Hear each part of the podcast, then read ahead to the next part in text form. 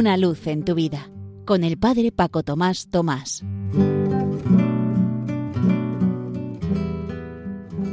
Queridos amigos de Radio María, os saludo muy cordialmente desde la parroquia San José en Las Matas, cerca de Madrid.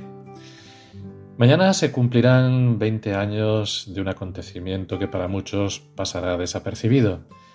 Es el paso hacia la casa del padre del cardenal vietnamita Francisco Javier Nguyen Van Tuan. Él había nacido en 1928 en Vietnam, en el seno de una antigua familia de tradición cristiana, de mártires incluso. Fue ordenado sacerdote en 1953. En 1967 Pablo VI lo nombró obispo de Nha Trang y eligió como lema Gaudium Spes, porque deseaba ser un apóstol de la alegría y de la esperanza. Un hombre de rica y profunda espiritualidad, halló gran inspiración para su vida personal y para su misión pastoral en el encuentro en 1974 con Chiara Lubick y su espiritualidad de la unidad. Ello fue fundamental para poder vivir en profundidad lo que luego le sucedería, pues justo un año después, en 1975, fue arrestado y encarcelado por el gobierno comunista.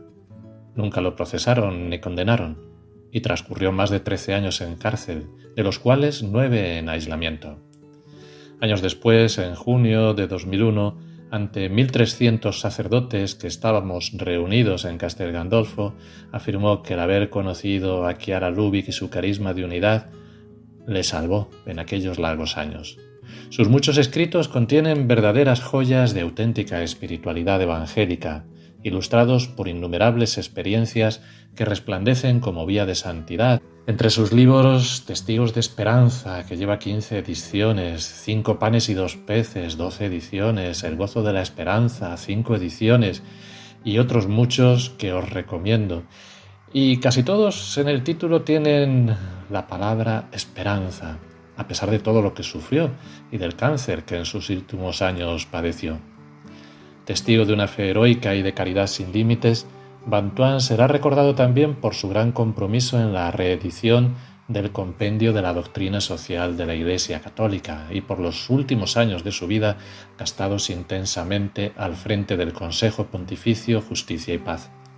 Su elección de Jesús crucificado y abandonado como esposo del alma, punto fundamental de la espiritualidad de la unidad, como aquel a quien hay que imitar, le dio la fuerza para ser un testigo de la esperanza y de la caridad siempre y de forma indescriptible durante los oscuros y largos años de prisión.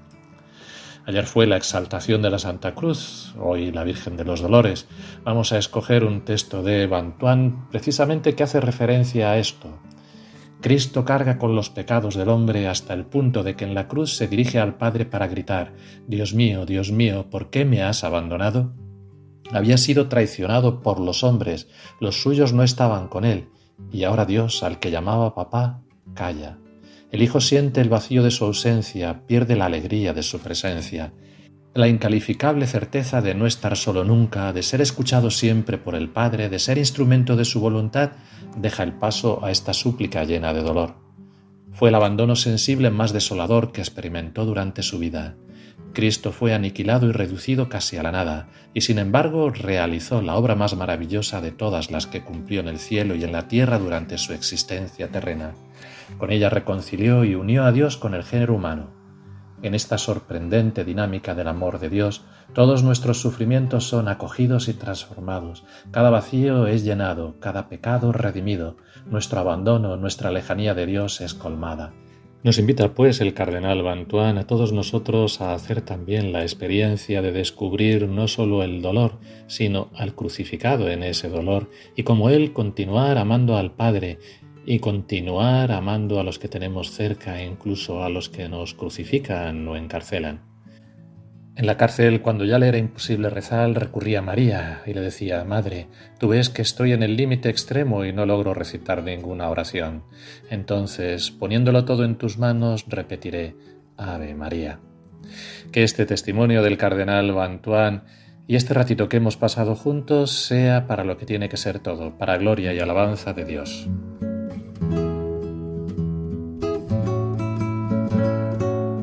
Una luz en tu vida con el Padre Paco Tomás Tomás.